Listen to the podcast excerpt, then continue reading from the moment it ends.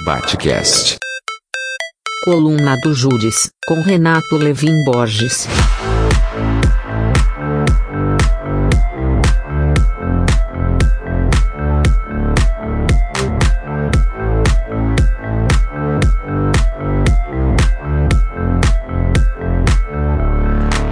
Gravo essa coluna na terça-feira, dia 17 de 5 de 2022, às 18 horas e 20 minutos da cidade de Porto Alegre. E por que, que eu conto isso no começo dessa coluna do Batcast?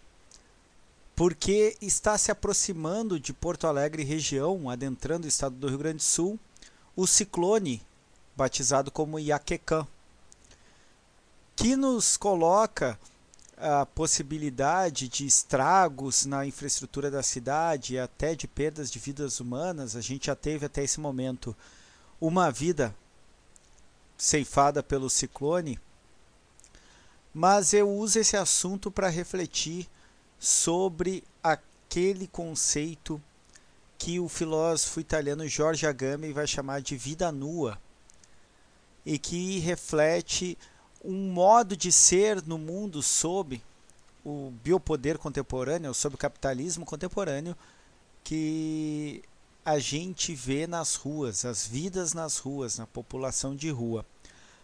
Porto Alegre aproximadamente deve ter aproximadamente agora em torno de 3 mil a 4 mil moradores de rua. Essa estimativa ela não é precisa porque Faz algum tempo que houve um levantamento feito pela Universidade Federal do Rio Grande do Sul. Creio que o último levantamento deve datar ali por 2019, 2020. Mas o que é notável é o aumento exponencial da miséria e com isso o aumento da população de rua. O que, que eu falei do, da vida nua e por que, que importa falar da vida nua nesse momento? O filósofo George Agamben ele vai retomar uma noção lá em Aristóteles, no qual Aristóteles faz uma distinção nas ciências naturais entre a vida que é nua, zoé, mesmo radical da palavra zoológico, vida que existe, e bios, uma vida que possui camadas culturais, ou seja, não só a vida que existe como um ser vivo, desculpe a redundância, mas que também existe como produção de mundo, produção de cultura. Pois bem, Agamben pega essa distinção e olha posteriormente para o Império Romano e para a legislatura romana, onde havia uma figura do direito que era a vida sagrada. A vida sagrada, na verdade, era uma vida que podia ser eliminada. Ela não deveria ser morta ativamente pelo, pelas mãos do Estado, pelo Império, no caso, mas também se ela fosse, de algum modo, perdida essa vida, se ela fosse eliminada, não haveria nenhum problema, ela seria uma zona cinzenta de não culpabilidade por essa perda.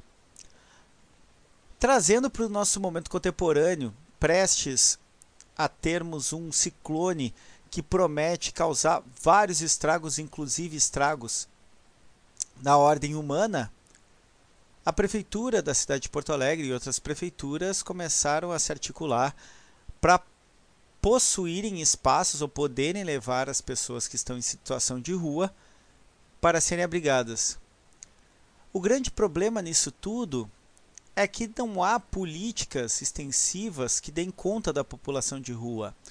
No Rio Grande do Sul, há a FASC que cuida ou cuidaria dessas questões que envolvem a população de rua. Entretanto, não há políticas permanentes que deem conta dessas vidas que se multiplicam nas ruas, porque essas vidas que se multiplicam nas ruas, elas são produzidas por um sistema desigual, sistema econômico capitalista, mas exponenciados pelo ultraliberalismo que o Brasil sofre no governo Bolsonaro, um governo que não só abandona essa vida essa vida sagrada contemporânea, essa vida nua, porque ela é totalmente vista despojada de produção cultural, é apenas um ser que existe vaga, ela também é colocada no governo Bolsonaro, as vidas do, da população são colocadas como dispensáveis e eventualmente até como indesejáveis, e isso não se dá de modo indireto,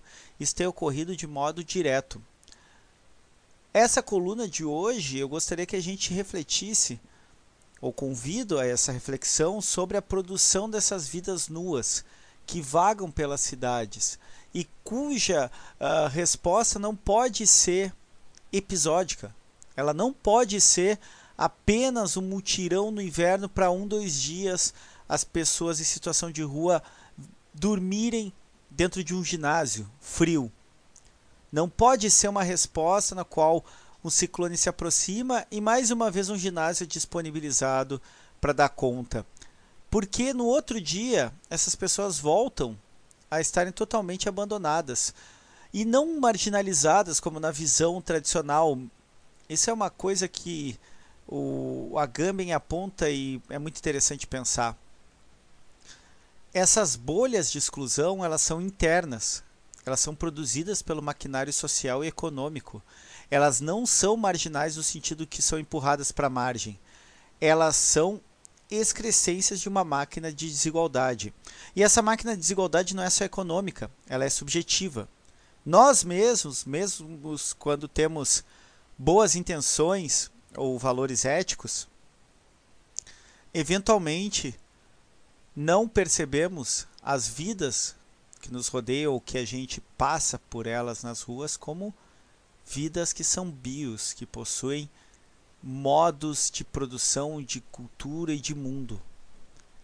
Essa dessensibilização é talvez a mais perniciosa e perigosa produção do regime neoliberal contemporâneo no qual estamos todos ocupados em competirmos uns contra os outros para termos mais notoriedade e, al e alcançarmos as melhores posições de destaque que nunca envolvem o outro, a comunidade, somente o indivíduo.